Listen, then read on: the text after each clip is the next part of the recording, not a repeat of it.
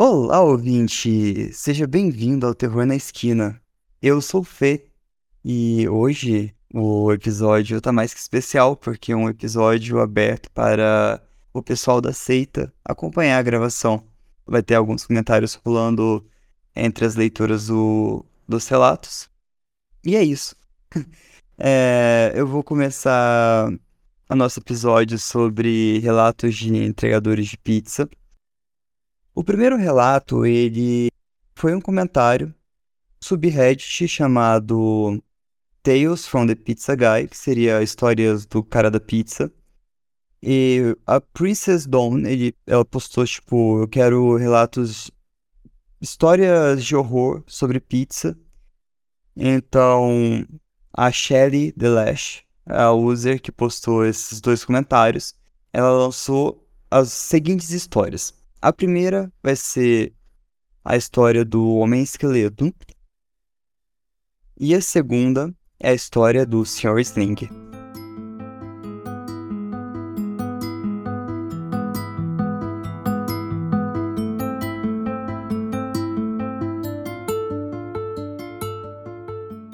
Isso aconteceu apenas alguns meses em minha carreira como entregadora. Eu tinha 19 anos e fui contratada pela Domino's para trabalhar em uma loja que estava com muitos atrasos. Perdeu seus status de franquia e foi adquirida por uma outra empresa. A maioria dos funcionários havia sido demitida e eles ainda estavam tentando atrair mais pessoas. Então, tudo estava sempre agitado. Quase todos os pedidos durante o horário de pico atrasavam e todos os motoristas trabalhavam 60 horas por semana. Éramos apenas três para começar. Essa foi a última noite naquela loja. Eu estava me transferindo para trabalhar em uma outra loja perto da minha faculdade. Naquela noite, o ano letivo tinha acabado de começar. Então, tudo era muito tarde e estava trabalhando desde a hora que a pizzaria abriu até ela fechar. Quando eu peguei o pedido desse cara, que tinha mais três outros pedidos juntos, todos indo para dormitórios, e o dele era o último da lista. Quando eu cheguei no pedido dele, que já estava com uma hora e meia de atraso, nada que eu podia fazer a respeito, e o cara foi avisado que isso poderia acontecer. Então eu parei e percebi que todo lugar estava escuro. O que deveria ter sido um sinal, né? Mas com toda certeza hoje eu ligaria para o cliente antes de caminhar até a casa mas eu acho que as luzes dele estavam queimadas ou ele desistiu do pedido de tão tarde que estava. Eu bati e a porta se abriu. A primeira coisa que eu notei é que a sala estava completamente vermelha. Estava iluminada por uma lâmpada que estava sobre uma gaiola e as paredes todas estavam pintadas de vermelho. Não tinha móveis além de uma gaiola que tinha uma espécie de lagarto nela. Então, eu notei o cara parado na minha frente. Se você já leu aqueles livros de histórias assustadoras para contar ao redor da fogueira, você pode imaginar como ele era. Ele claramente era viciado em alguma coisa. Ele era magro, como uma vara, e tinha várias marcas nos dois braços. Sua pele parecia amarelada, mesmo sobre a luz vermelha. E seus olhos estavam injetados e fundos. O cabelo dele me lembrava um tipo de musgo seco e pegajoso que você vê pendurado nas árvores no inverno. Tinha crostas por todo o queixo. Suas unhas estavam grandes e grossas, como garras amarelas. Eu engoli em seco e tudo que eu estava sentindo naquele momento. Eu pedi desculpas pelo atraso e ele apenas olhou para mim. Então, disse a ele quanto que tinha ficado quando ele respondeu, sua voz soava como uma pedra, e disse em um tom baixo que ficava gradualmente mais alto a cada palavra. Vocês, malditas mulheres, me negam seus malditos corpos. E agora negam a minha maldita comida? Eu disse: Não, não, eu trouxe sua comida, senhor. Mas, de repente, ele se inclinou para mim, agarrando meu cabelo. Na verdade, foi mais uma investida mas acho que ele não foi capaz de tanto porque ele errou por muito. Eu não tava lá para aguentar esse tipo de merda, então eu joguei as pizzas na direção dele e corri de volta pro meu carro. Meu chefe se recusou até mesmo de colocar o cara na lista negra e nem mesmo me deu uma pausa para desacelerar meu coração antes de mandar para fora para outra corrida. Eu saí e nunca mais voltei.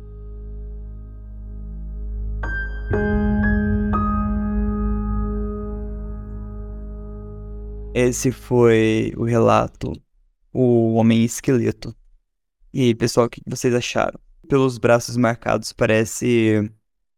É, usuário de heroína, né? É muito. É, lá é fácil de conseguir heroína, é barato. A, a nossa toda questão aqui é que o cara com certeza era um viciado e estava tentando algo como a sorte dela, que no caso o cara tava mais para lá do que para cá. E já não tava sob todas as sua coordenação motora, então ele acabou errando ela e acabou se safando. Mas. Bom, eu acho que a. A, a história do Sr. Sling é ela também que, que conta esse relato, a Shelley Delash. No mesmo. Um, um pouco mais para baixo, no mesmo comentário que ela contou sobre o Homem Esqueleto. Ela começa o relato assim.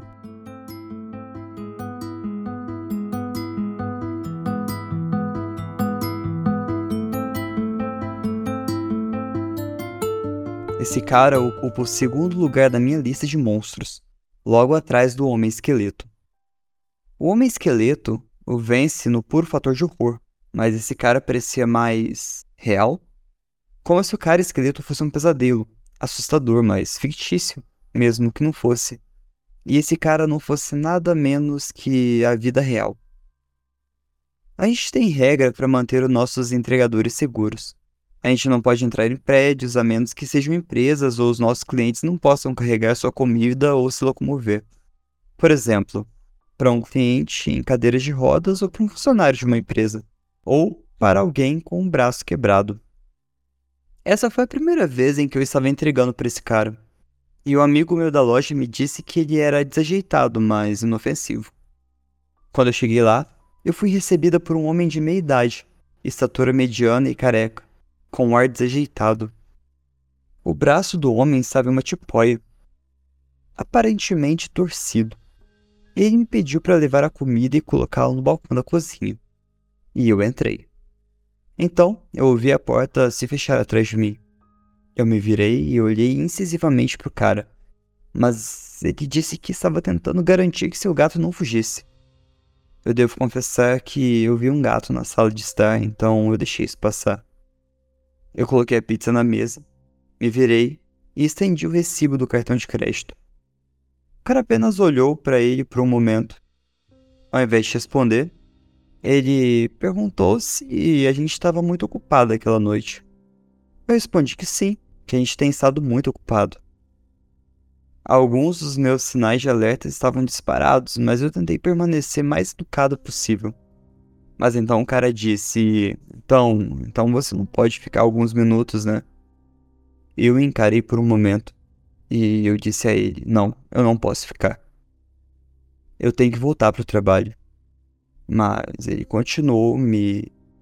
Mas ele continuou me contando como estava sozinho, perguntando se poderia voltar depois do meu turno quando eu terminasse.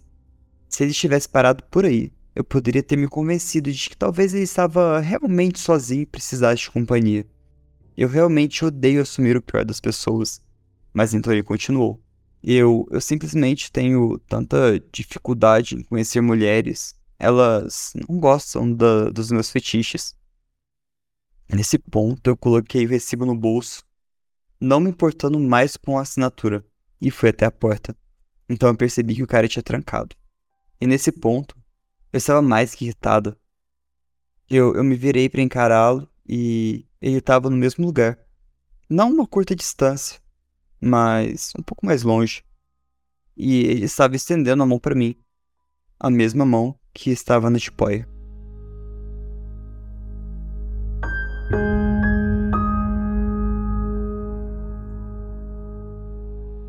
Só que me deixa mais irritado que a gente não tem o final de como ela saiu da casa, ou só ela destrancou a porta e foi embora. Hum, mas isso, como ela mesma disse, é, é pior porque ela vai sair do sobrenatural e cair no que é realmente o mundo real. E como tem gente com a mente deturpada. Sim, Carol, acabou por aqui. Desse jeito. Então, na hora que começou a ficar bom, pá, termina. Mas a gente não tem. E eu acredito que ela tenha saído bem dessa situação porque ela não postou uma continuação. Ela falou que é, ela continuou postando as coisas no Reddit. Então eu acredito que, que ela saiu bem da situação, mas mesmo assim, o trauma que fica, o. Pô, é, se postou tá viva. É, eu tenho mais um relato dela, o teórico da conspiração preso no banheiro. Ela também foi postada pela Shelley Delash, acompanhando o mesmo comentário dos últimos dois relatos.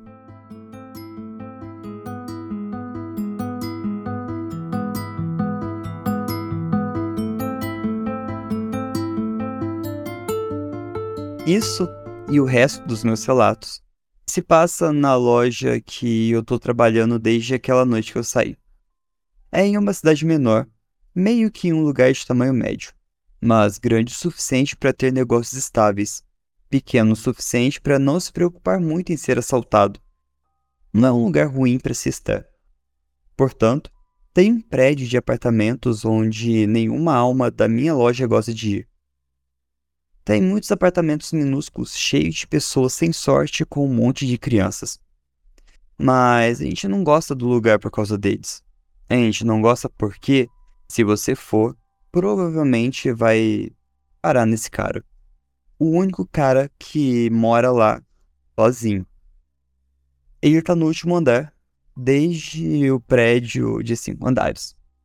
O que significa que provavelmente você esteja um pouco sem fôlego quando subir até a porta dele. Isso é ainda mais lamentável porque você vai estar respirando com dificuldade e será recebido pelo pior fedor que você pode imaginar. Nas primeiras vezes que eu fui lá, eu tentei ignorar o melhor que eu pude, mas depois de ficar literalmente enjoada com a fumaça, eu deixei as boas maneiras de lado e comecei a cobrir minha boca e o nariz com a gola da minha camiseta, até chegar no andar. Depois que eu consegui lidar com o fedor, a próxima coisa que você vai notar é a porta dele. É decorada como a porta de um dormitório de um universitário, exceto que, em vez de recortes de revistas ou o que quer que seja, é coberto de cima a baixo em várias camadas de imagens confederadas. Bandeiras, fotos, artigos. Não tem um palmo da porta que não seja colada. Minha cidade é localizada bem ao sul, o suficiente para essas imagens não serem incomuns, mas é tão espessa essa camada na sua porta que eu tenho certeza que deve ter uns quilos a mais na própria madeira.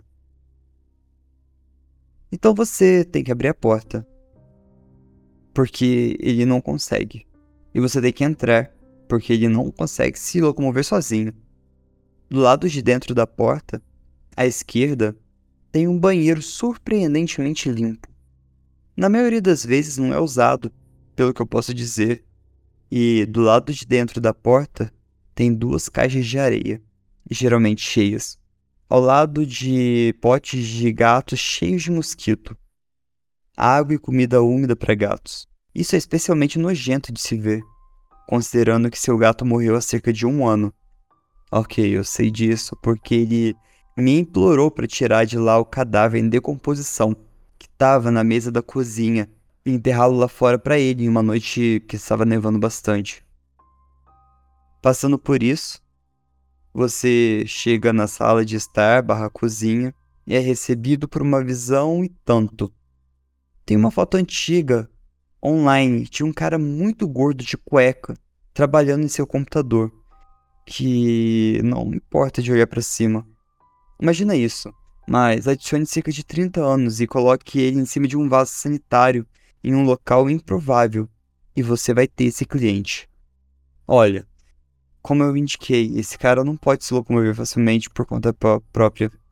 De acordo com os meus colegas de trabalho mais antigos, o banheiro nem sempre estava lá. Ele costumava fazer cocô em um balde. Mas, de alguma forma, esse cara conseguiu convencer alguém a instalar um banheiro funcional no meio da sua sala de estar. Superando essa visão ridícula, se você puder, é claro, você vai notar que ambos os lados desse homem têm paredes forradas com armários de arquivo. Cada gabinete é adornado com uma foto de algum funcionário do governo. Por exemplo, um gabinete tem a foto do presidente Obama, e em cada gaveta tem etiquetas com os dizeres verdade, rumores e outros. Eu não consigo nem imaginar o que está na gaveta outros. Toda vez que você faz a entrega, ele vai perguntar suas tendências políticas. Não importa qual seja sua resposta, ele vai recusar da gorjeta, citando algo sobre não querer que nada vá para aquelas pessoas.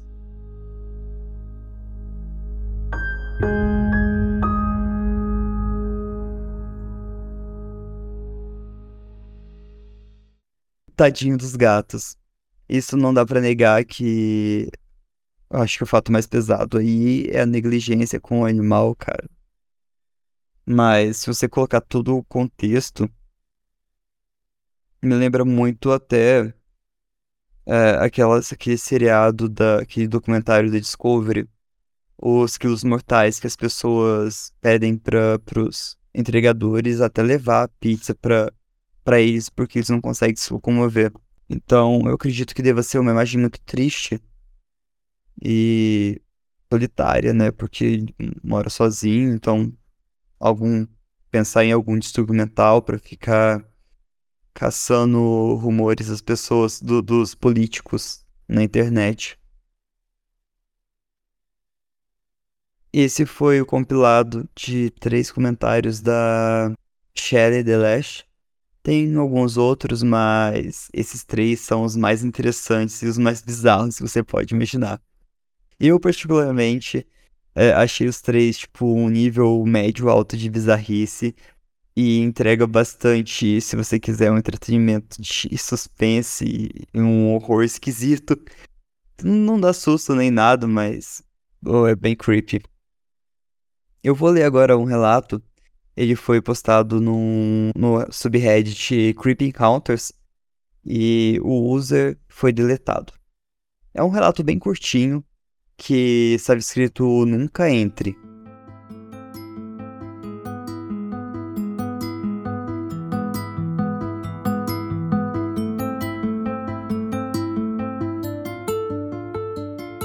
Eu costumava entregar pizzas quando eu estava na faculdade.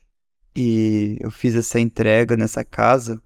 E o cara abriu a porta e disse: Querida, a pizza chegou. Mas a casa, obviamente, estava vazia. Porque não tinha nada na casa. Não tinha móveis, não tinha tapete. Nada, literalmente só piso e parede. Era um lugar enorme e abandonado. Não tinha barulho. O cara me disse para entrar enquanto ele ia pegar a carteira. E ele pediu para eu ficar em um local bem específico e disse: não se mova. Ele trancou a porra da porta. Então ele caminhou para uma outra sala para pegar a carteira e ficar olhando para mim. Eu fiquei esperando uns 10 minutos e nada. Eu andei em direção até onde ele virou e eu fui chegando perto dessa porta e eu comecei a ouvir o cara falando de mim. Falando de mim fisicamente, ele estava me descrevendo. E ficava dizendo: Ah, vai ser fácil, vai ser fácil. Foi quando eu corri. Eu encontrei a porta dos fundos, pulei uma cerca e desisti daquele dia. Nunca mais entreguei merda nenhuma.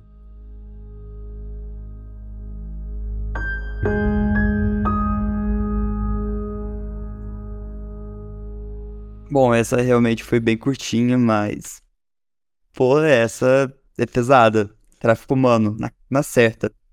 O Edson comentou que o, o nosso bizarro deve ser normal para os americanos, porque o pessoal é muito louco lá. E realmente, Cara, eles não levam uma vida normal. A gente fica vendo essa. Basicamente, um podcast de relatos americanos. Então, tipo, meu, eles vivem muita coisa louca. Eu não sei se a cultura deles reportarem tudo isso em fóruns de internet. E nós brasileiros reportamos muito pouco, a gente passa muito pouco disso pra internet. Então, eu não sei se é essa diferença de cultura, mas lá acontece muita coisa bizarra. É, Ana concorda também que a gente não escreve esse tipo de coisa. Então, eu acho que se a gente for procurar, é difícil, porque quando eu fui fazer o episódio de lobisomens, foi difícil achar aqueles relatos que eu trouxe. Eu consegui, tipo, de grupos bem específicos de Facebook. Eu tive que correr atrás das pessoas para perguntar, então, tipo, é difícil de achar. E. Assim, é verdade. e. Pra achar é, relatos brasileiros de coisas assim é muito difícil. Então, eu tentei. Tava tentando, uma ideia era de criar uma. Um, um subreddit para brasileiros, só que a gente não usa muito uh, Reddit, muitas coisas específicas. É uma das redes sociais que brasileiros menos usam, então vocês acham que é uma boa ideia criar um blog para a gente criar mais essa cultura de relatos? Eu vou deixar uma enquete aberta no, no Spotify. Se vocês acharem legal, dá uma, um voto lá. Que é, eu conseguir ter uma ideia de, de ter um panorama para poder criar um blog e de começar a conversar sobre isso. Vou deixar essa ideia no ar e bora para mais um relato. O próximo relato, ele se chama Você pediu uma pizza, não um encontro comigo. Ela foi postada no Let's Not Meet. E ela foi postada pelo user Running in Circles 234.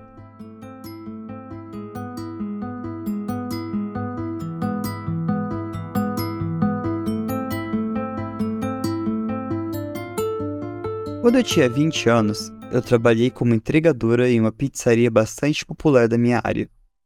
Inicialmente, eu trabalhava no final da manhã ao meio da tarde, mas quando o cara que entregava o noturno da noite acabou sendo demitido por ter pedido a sua licença por dirigir bêbado, eu fui colocado no turno da noite, porque meu chefe contratou um amigo de família que só poderia trabalhar no meu turno. Eu realmente não queria essa mudança, porque você nunca se sabe se as pessoas que pedem tarde da noite realmente querem uma pizza ou se têm intenções em mente. Infelizmente, meu chefe era um idiota e basicamente me disse que se eu não tivesse disposto a trabalhar no turno da noite, eu seria demitida. Então, eu não estava exatamente em uma posição em que eu pudesse ficar sem trabalho. Mesmo que por um tempo, mas. Eu trabalhei no turno. O primeiro mês desse plantão transcorreu sem problemas até que eu tive que entregar uma pizza em uma casa que mal chegava ao nosso raio de entrega. Eu digitei no meu GPS e a casa estava localizada em uma parte suburbana da cidade. Eu cheguei e era cerca de 11 horas da noite. O quarteirão era extremamente silencioso, iluminado decentemente e cheio de casas modernas. Mas a casa que eu entreguei era um duplex. Eu toquei a campainha e esperei cerca de 30 segundos. Sem resposta. Toquei de novo e esperei mais 30 segundos sem respostas. Então, eu fiquei lá parado, muito nervosa, com a sensação de que algo estava prestes a acontecer. Mas, felizmente, o homem abriu a porta. Ele parecia ter cerca de 40 anos. Era bem alto, talvez um pouco mais alto do que 1,80m, e era muito magro. Eu disse a ele que sua pizza estava aqui e, era... e ele apenas ficou parado olhando para mim. Eu perguntei se ele estava bem e ele respondeu dizendo: Ah, sim, eu tô, tô bem, desculpa. Eu saí do trabalho não faz muito tempo e eu tô um pouco distraído. Suponho que seja justo. Ele me passou o dinheiro, eu entreguei a pizza para ele e enquanto estava devolvendo o troco ele disse: Você é muito linda, sabia? Sem pensar muito nisso, eu agradeci o elogio e dei o troco. Eu disse boa noite, ele também. Voltei pro meu carro e terminei minhas entregas essa noite. Alguns dias depois, eu recebi um pedido de entrega no mesmo local. Eu fui até lá, na mesma hora da última vez, e toquei a campainha. Ele atendeu a porta muito animado e disse: Ei, é você de novo, como é que você vai? Eu disse a ele que estava cansado e mal podia esperar para ir para casa. E ele riu. Eu conheço esse sentimento muito bem, enquanto ele puxava a carteira. Ele contou o dinheiro, me perguntou qual era meu nome. E eu meio cansado nesse momento e não pensando direito, eu respondi a ele o meu nome. E quando eu estava devolvendo o troco, ele perguntou se eu poderia passar o número de telefone a ele. Adoro sair com alguém tão lindo quanto eu. Oh, amigo, vai com calma. Eu literalmente só encontrei esse cara duas vezes para entregar uma pizza. Eu, eu não tinha ideia de quem era esse cara e com toda certeza, e com toda certeza ele mal sabia quem eu era também. Outra coisa que eu preciso mencionar é que eu parecia muito mais jovem do que era na época. Várias pessoas me disseram que eu ainda parecia ter 15 anos e esperava que ele pensasse de forma diferente, não tivesse dando em cima de mim pensando que eu era um adolescente. Eu fiquei parado ali, sem jeito, por alguns segundos antes de dizer: Ah, desculpa, eu tenho namorado. E ele ficou chateado e ficamos ali, em silêncio, antes de eu dizer a ele para ter uma boa noite e voltar pro meu carro. Ele não disse nada e ficou lá, parado na porta, olhando para mim, até que finalmente ele voltou para dentro assim que eu liguei o carro eu recebi, eu percebi uma vibração bem assustadora desse cara. E até eu cheguei a comentar com os colegas de trabalho e eles concordaram que era muito assustador. Exceto pelo meu chefe, que ouviu tudo e alegou que eu estava inventando histórias e tentando ganhar simpatia por ter que fazer outro turno. Puta que pariu. Uma semana depois, quando eu estava trabalhando no turno da noite, eu recebi um pedido do mesmo cara. E é aí que a merda bate no ventilador. Cheguei na casa por volta das 10 e meia. E eu lembrei que, do meu ponto de vista na estrada, não parecia que tinha uma única luz acesa naquela casa. Eu saí, caminhei até a porta da frente, com a caixa de pizzas no braço. Quando eu me aproximei da porta, ela rapidamente se abriu para revelar o homem, exceto que dessa vez ele estava vestindo um terno, e eu dei um pulo para trás. Ele riu ah, desculpa, eu te assustei. Eu vi você pela janela e pensei em abrir a porta e. para que você não tivesse que tocar a campainha. Eu tava ficando com muito medo, porque, como eu mencionei antes, não tinha luzes acesas na casa. Então, ele estava sentado no escuro o tempo todo. E estava, por quê? Eu ri muito nervosamente e eu disse que estava tudo bem. Ele me perguntou se eu gostei do terno, no qual eu disse que sim. Então ele me perguntou: ah, Você quer sair comigo essa noite? Que porra! Mais uma vez eu disse para ele que eu tinha namorado, mas ele riu e chegou perto de mim e disse: Querida, não tem como uma garota da sua idade estar em um relacionamento sério. Se você sair comigo, eu vou te mostrar o que é um homem de verdade e como ele trata uma garota. Ele pegou a caixa de pizza de mim jogou pro lado e me agarrou pelos braços com força. Eu tô oficialmente chocada. Tô tentando não chorar de medo que tava me dominando. Eu, eu implorei para ele, cara, cara, por favor, eu só quero ir para casa. Eu, eu, eu não quero ir nenhum encontro de noite.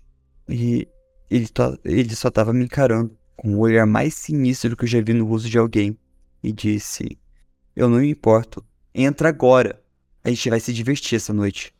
Então ele começou a tentar me puxar para dentro de casa e eu tentei resistir o máximo que eu pude. Depois de um pouco de luta, ele soltou um dos meus braços e começou a tirar algo do bolso, que eu presumi ser uma faca. Então eu fiz algo que até hoje ainda sou grata por ter trabalhado enquanto ele estava fazendo isso. Eu usei meu braço livre para dar um soco mais forte que eu pude no seu estômago. Isso deixou ele atordoado por alguns segundos, mas foi o suficiente para eu tirar o meu braço e me libertar. Eu corri rápido pro carro e assim que eu entrei nele, ele correu em direção para tentar puxar para fora, segurando a faca com a outra mão e gritando: Por que você está dificultando tanto? Eu peguei uma garrafa de refrigerante meio vazia que tinha no porta-copo e joguei na cabeça dele. Aí ele, ele me soltou por um instante. Eu bati a porta e de repente ele pulou no capô do carro. Começou a arranhar e bater no meu para-brisa com a faca. Eu, eu dei ré com o carro e rapidamente saí do local. Eu desci a estrada com ele tentando se segurar. Ele estava batendo no meu capô, gritando: Para a porra do carro! Eu virei para a próxima entrada o mais rápido que eu consegui e ele caiu do capô. Pisei no acelerador mais forte que eu pude para ficar o mais longe possível daquele bastardo doente. No meu estado de pânico, eu dirigi alguns quarteirões para baixo e continuei fazendo curva após curva em outros quarteirões laterais, porque eu temia estar sendo seguida. Eu cheguei em um sinal vermelho, pisei no freio e eu sentei no cruzamento, congelada, com o que eu tinha acabado de acontecer. Comecei a chorar e a tremer violentamente enquanto estava sentada lá. Eu percebi que eu cheguei tão perto de perder a minha vida e eu não pude deixar de sentir que eu não deveria estar vivo. Uma vez que a luz ficou verde, eu encostei para o lado e apenas sentei lá, chorando. Eu me recuperei e dirigi de volta para a pizzaria. E quase imediatamente depois de entrar, meu colega de trabalho percebeu que algo estava errado depois de me ver. Eu praticamente desabei na frente dele e de todo mundo. Eles vieram me perguntar o que estava acontecendo. Eu lutei contra as lágrimas e expliquei tudo o que acabara de acontecer. Meu colega de trabalho me, me confortou e meu chefe me surpreendeu e começou a se desculpar profusamente pelo, pelo que aconteceu e por ter me colocado da noite. Ele me levou ao escritório e me deu o telefone para ligar para a polícia. Eles chegaram à loja e eu dei a ele meu depoimento. Além de tirar fotos de todas as marcas e os arranhões do carro, tudo contou como prova. Meu colega de trabalho me seguiu enquanto eu dirigia para casa e eu desabei na cama. Estranhamente, eu consegui dormir. Eu pedi demissão no dia seguinte e, felizmente, uma amiga minha conseguiu me arranjar um novo emprego em sua loja de roupas. No que diz respeito ao psicopata, dois dias depois eu recebo uma atualização da polícia. O duplex inteiro era do irmão do cara, que morava ao lado direito com a esposa, e o psicopata morava ao lado esquerdo do duplex. Eu fiquei sabendo que ele tinha entrado e saído da prisão constantemente no início por roubos e agressões, mas depois por crimes sexuais. Ele havia sido libertado da prisão cerca de cinco meses antes desse encontro por fazer sexo com uma menor de idade.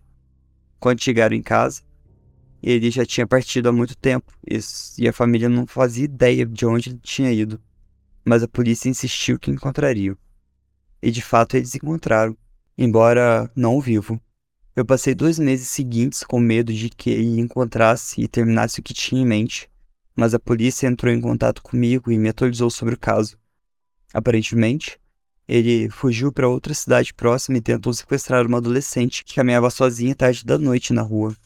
Por sorte, alguém estava olhando pela janela na hora certa, chamou a polícia e a polícia o pegou tentando forçá-la para dentro do carro. Ele conseguiu fugir e a polícia o perseguiu. Ele passou em um sinal vermelho perto da avenida movimentada, e uma van bateu bem do lado do motorista de seu carro. Por algum milagre, o motorista da van sofreu apenas ferimentos leves, enquanto o psicopata morreu na hora, antes mesmo da ambulância chegar. Eu agradeci aos policiais por tudo o que fizeram e por me informar, e eu saí da delegacia. Desci a rua, acendi um cigarro enquanto eu absorvia tudo o que eu acabei de ouvir. Eu não desejo a morte de ninguém. Mas depois de saber da morte dele, eu me senti aliviada. Eu me senti aliviada por ele não poder mais machucar ninguém. Eu fiquei aliviada por nunca mais ter que encontrar, por nunca mais ter que acusá-lo ou reviver o que aconteceu naquela noite. Minha última experiência dois anos antes foi assustadora, mas eu acho que é mais assustador porque eu tava sozinha, cara a cara com esse psicopata. Quem sabe onde eu estaria se ele conseguisse me puxar para dentro da sua casa naquela noite.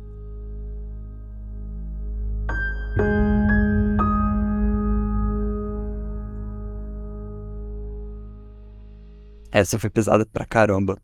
Bom, comentários. A Ná comentou que ódio, chefe podre. Sim, concordo.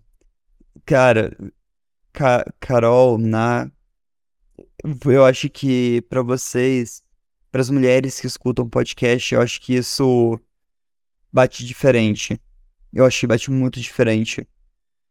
Porque, principalmente no Brasil e no mundo, né? No mundo, mas ressaltando o Brasil, é muito difícil e, e a luta é diária, né? Para as mulheres. Quando tiver filha da puta que faz esse tipo de coisa, não preso ou se tratando de algum tipo, de algum jeito, cara, eu não preciso nem falar nada, vocês sabem, vocês sabem. Então, é pesado, esse relato é pesado, ele é assustador e ele é triste ao mesmo tempo. E o filho da puta ainda teve uma morte rápida. Mas antes uma morte rápida do que ficar perigando lá no hospital, vivo ou não vivo, e no final sobreviver, né? Pelo menos morreu, de fato. Fora o gasto que ia ter com o hospital. Olha, eu sabe o que eu achei mais interessante? Que esse episódio a gente tá com muitas entregadoras de pizzas.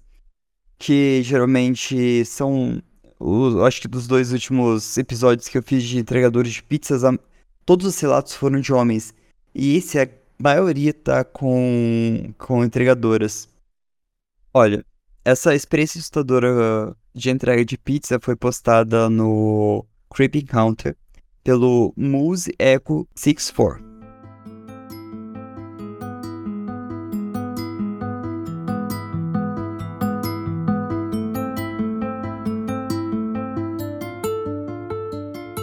Bom, aqui está a minha história assustadora de entrega de pizza na faculdade.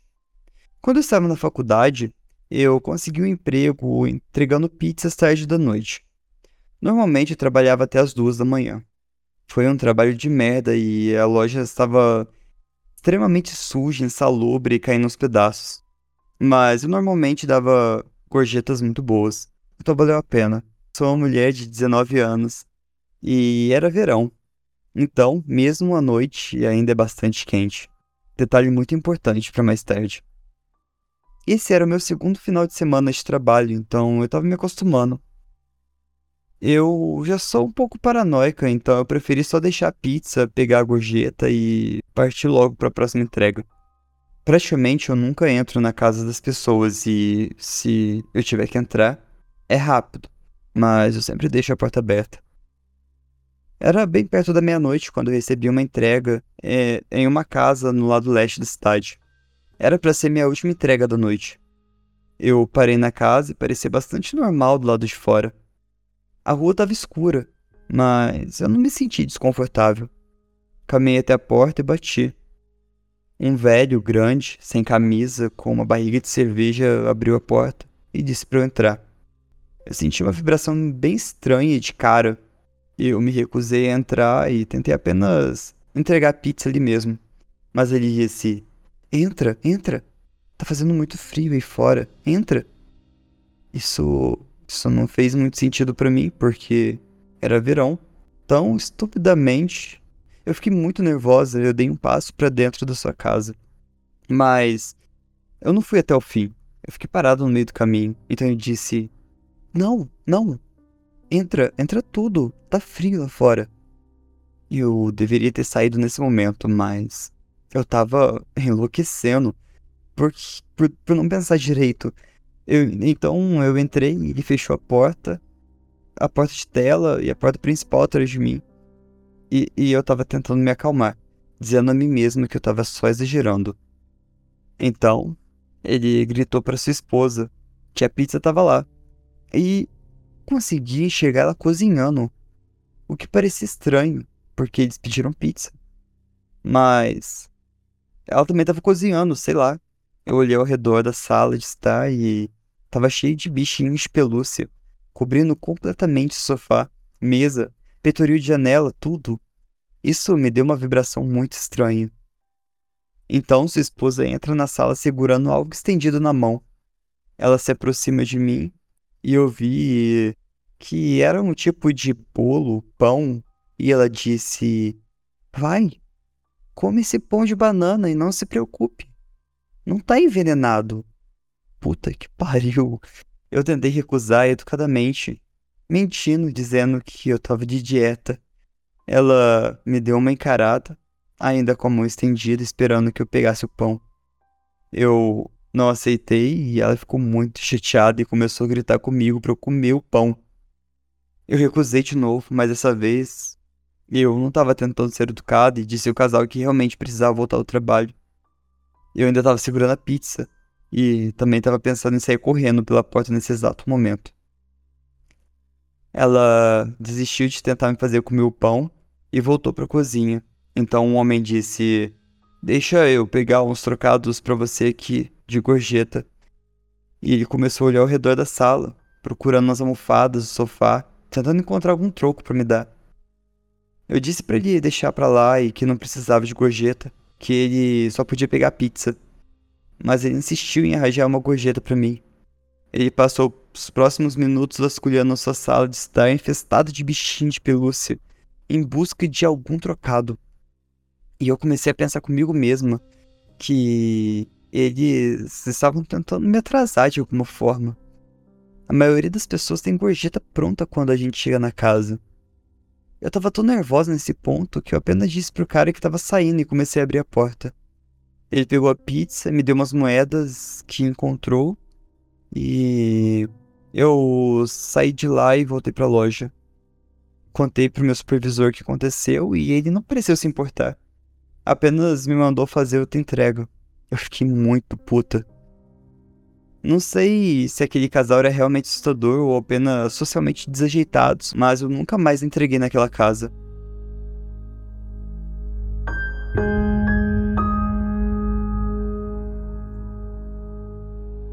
Esses chefes. justo, justo. Estariam eles tendo uma, uma folia adulta? Os dois, tipo, romperam com a realidade e ficaram meio pra lá? Ou eles só estavam tentando ser gentis com a pessoa que estava entregando pizza tarde da noite oferecendo pão de banana? Lembrando que era perto da meia-noite, né? O Alisson falou que eles iam faz fazer. que ela ia ser o jantar da noite, né? Mas provavelmente algum plano que não funcionou, como a Ana disse. E sorte que a, que a moça não descobriu, né? Não ficou lá para descobrir. Eu vou aproveitar que os que ficaram são curtinhos e eu vou emendar eles. Ou a entrega no hospital e o entrega pro além. Eu vou começar com entrega pro além, que é um pouquinho maior. Essa, essas duas, elas já são mais paranormais, mas eu diria que não tá muito difícil de acontecer, não. O entrega pro além, ela foi postada no Tales from the Pizza Guy pelo Cat TV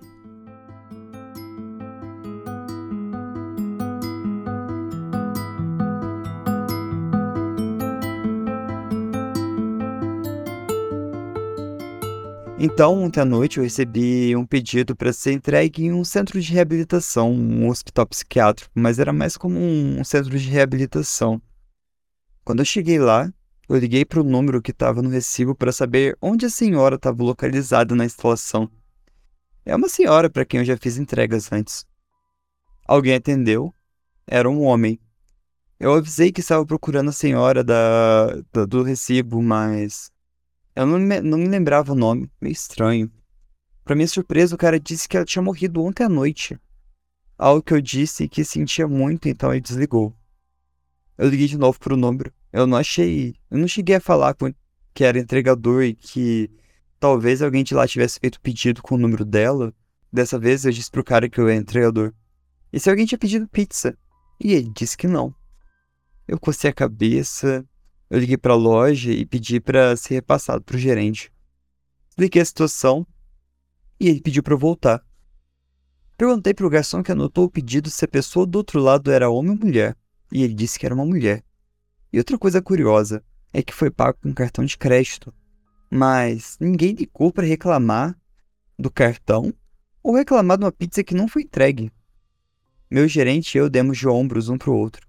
E eu simplesmente comentei, talvez ela só gostasse tanto de pizza que ela queria um pouco pro além.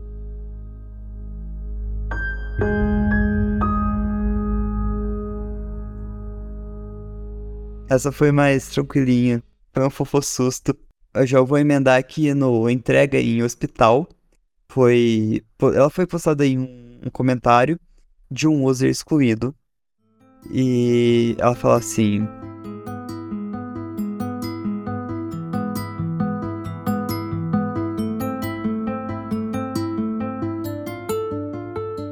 estava fazendo uma entrega em um hospital uma noite e entrei pelas portas que estavam na descrição do pedido. Acabei em um balcão de check-in onde não tinha ninguém.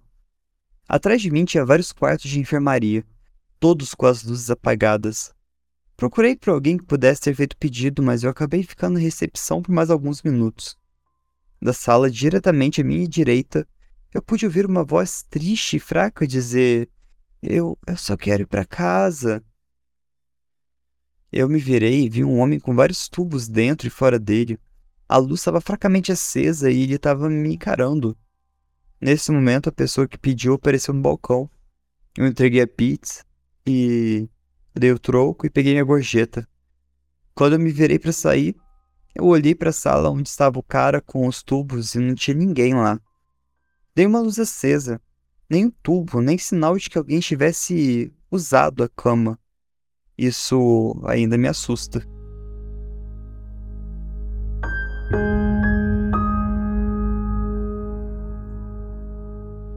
Essa já é mais bizarra, porque essa de você olha, tem alguma coisa, você olha de novo, não tem nada. É uma coisa que assusta bastante. Então, às vezes era um eco que tava na, no hospital, né? O Alex comentou que paranoia vai pro resto da vida. Tomara que ele não enxergue isso de novo, né? Bom, pessoal, esses foram os relatos dos de entregadores de pizza. Eu espero que vocês tenham gostado. Tá cada vez mais difícil achar relatos de entregadores, porque esse é o terceiro episódio, a gente já leu bastante. Mas eu acho que a gente pode dar uma variada. No próximo compilado de relatos, a gente fazer algo sobre é, relatos de Airbnb. O que vocês acham? Se toparem a ideia, vocês deixam no comentário da postagem desse episódio que queremos relatos de Airbnb. E a gente faz um episódio assim. Mas então é isso, pessoal. Eu quero agradecer a todos vocês que escutaram até aqui. Agradecer o pessoal que da seita que participou do episódio. E ao pessoal que escuta, o pessoal da seita, muito obrigado. Vocês fortalecem a nossa comunidade de terror a cada, cada vez mais. Eu fico super feliz com isso. Eu fico muito feliz com a velocidade que a gente está crescendo. É, mais a cada dia e, e é muito além do que eu imaginei chegar. Então eu só fico feliz e agradecer a todo mundo. Não se esqueçam que as nossas redes sociais é arroba terror na esquina, tanto no Insta quanto no, no Twitter. No TikTok também, lá eu posto uns vídeos diferentes. Você pode participar da Seita Terror, que é apoia.se barra terror na esquina. E a gente também tem nossa lojinha na Montink. Também o link está na descrição do episódio. Tem todos os links na descrição do episódio, então se você quiser acessar, é só clicar lá. Você tem na lojinha, você tem desconto sendo apoiador. E tá correndo também o Caçador de Pé Grande, que é o nosso código promocional que vai te dar um descontinho bacana lá. Beleza? No nosso grupo de apoio, você vai participar do nosso grupo do WhatsApp, tem episódios extras e você pode participar de gravações, das gravações de alguns episódios, comentar e vira e mexe, a gente convida alguns de, algumas das pessoas que estão no, no chat para participar do episódio. Então, é isso. Eu espero que vocês tenham gostado e cuidado nas esquinas. Tchau!